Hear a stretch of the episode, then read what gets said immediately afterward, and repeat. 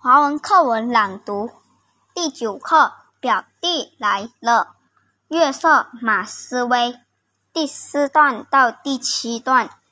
实际上，母亲这次传承邀请布莱恩到访镇，是为了要帮助丹丹学习如何待人处事，以及体验与别人共享游戏的快乐。我可不想他来，丹丹重复说了一次。再说，他该睡在哪里呢？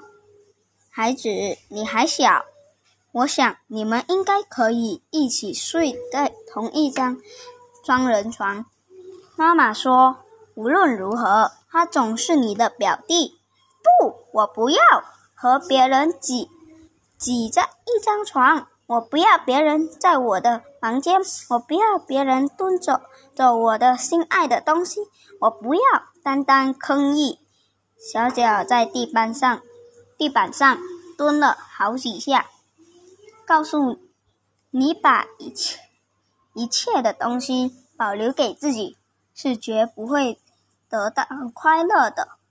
你要无视啊，布莱恩是你的表弟。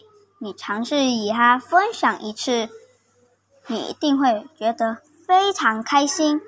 一个星期后，布莱恩和他的母亲来了。布莱恩对丹丹说的用筷子来筷子夹菜感到很新奇，会这要表哥教他。丹丹不好意思拒绝，勉强了夹。马来风光作为表现。是账饭后，丹丹约妈妈林阿姨上楼放行李，就对布莱恩说：“你想要进我的房间，就要非常担心我的东西。没有得到我的允许，你绝对不可以随便动我的任何一件东西。记住啊，我绝不会碰的，你放心。”布莱恩说。我只要看一看，就很满足了。到了睡觉的时候，丹丹气呼呼的对着布莱恩说：“睡过去一点，你的脚踢到我了。”对不起，我我我不是故意的。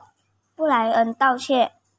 布莱恩尽可能的与丹丹分开的远远的躺着。布莱恩睡在的床的一边。丹丹睡在另一边，两人安静了一会儿。